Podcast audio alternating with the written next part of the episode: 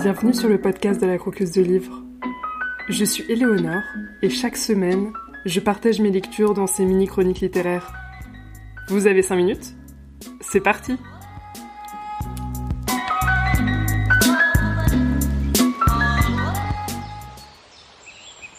Madame Rachel Lind habitait à l'endroit précis où la route principale d'Avonléa plongeait dans un petit vallon planté d'aulnes et de fuchsias et traversé d'un ruisseau qui prenait sa source dans les bosquets de la vieille propriété des Cuthbert. Il était connu pour ses méandres impétueux au début de sa course à travers bois et ses sombres secrets de trous d'eau et de cascades. Mais, une fois arrivé au vallon des Lindes, ce n'était plus qu'un ruisselet paisible et parfaitement discipliné, car même un cours d'eau n'aurait pu passer devant la porte de madame Rachel Linde sans égard pour la bienséance et les bonnes manières. Sans doute avait-il conscience qu'elle était là, assise derrière sa fenêtre, l'œil attentif à tout ce qui défilait, enfants et ruisseaux, et que si elle remarquait la moindre chose étrange ou déplacée, elle ne trouverait pas le repos avant d'avoir découvert le pourquoi et le comment.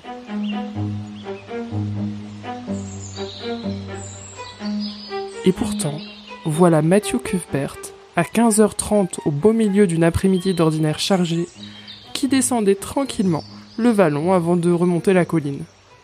Il portait un col blanc et son plus beau costume, preuve évidente qu'il s'apprêtait à quitter Avonléa. De plus, il avait pris le petit attelage et la jument alésane. Il devait donc partir assez loin. Mais où Matthew Cuthbert pouvait-il bien se rendre et qu'allait-il y faire? S'il s'était s'agit de n'importe qui d'autre à Avonléa, Madame Rachel, par d'ingénieux rapprochements, aurait pu fournir une réponse assez précise à ces deux questions mais Matthew quittait si rarement Green Gables que ce qui l'y forçait aujourd'hui devait être tout aussi inhabituel qu'impératif. C'était l'homme le plus timide au monde et il détestait se trouver au milieu d'étrangers ou dans des lieux où il aurait à engager la conversation. Matthew, habillé avec un col blanc et conduisant son attelage, c'était une chose rare. Madame Rachel eut beau se creuser la tête, elle ne parvint à trouver aucune explication, ce qui gâcha la quiétude de son après-midi.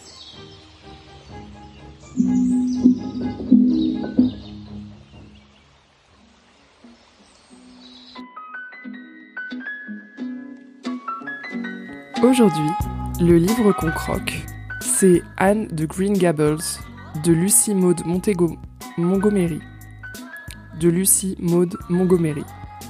Un roman connu notamment pour sa jolie édition aux éditions Monsieur Toussaint l'Ouverture et son adaptation en série avec Anne Whiffeny.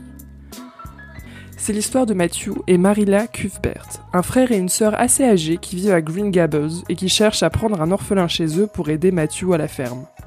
Le jour J, ce dernier va à la gare pour chercher le dit orphelin, et tout ne se passe pas comme prévu. À la gare, ce n'est pas un petit garçon qui attend, mais une petite fille. La bavarde et dramatique jeune fille va faire irruption dans leur vie calme et austère avec fracas et un flot de paroles. C'est le genre de lecture charmante qui fait du bien, repose et met un peu de magie dans le quotidien. Anne est un personnage haut en couleur, très drama queen, serviable et qui finit par être attendrissante. Sa façon de voir le monde infuse délicatement tout au long du roman, et on voit les choses les plus prosaïques de son quotidien devenir merveilleuses grâce à son imagination débordante. Les personnages sont variés, attachants, et l'atmosphère paisible de la campagne de Nouvelle-Écosse est confortable et douillette malgré les bêtises et facéties d'Anne qui bouleverse son monde avec joie et énergie. Ça faisait longtemps que j'avais envie de découvrir cet univers et j'ai aimé l'humour de certains passages. La narration peint une galerie de personnages marquants, de la voisine commère de toute la ville à la très stricte Maria, en passant par les élèves de l'école et le discret Matthew. La façon dont c'est écrit, ou ça a été traduit, m'a beaucoup plu. C'était délicat et joli tout du long.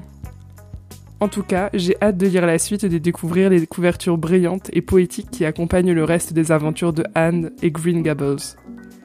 Pour information, sachez que les éditions Monsieur Toussaint l'Ouverture sont des rééditions de classiques anglais. Anne de Green Gables est donc paru en 1908 à l'origine et a été retraduit et réédité en 2021 par cette maison d'édition.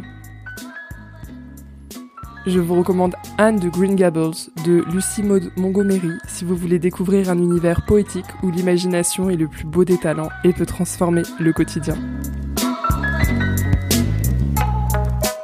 J'espère que cet épisode vous a plu.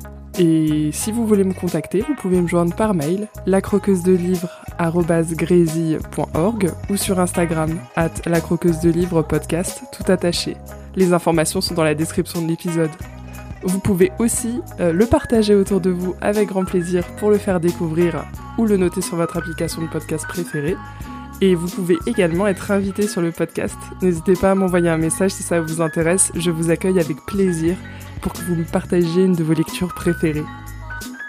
Merci pour votre écoute et à très vite pour découvrir un nouveau livre à croquer ou à dévorer.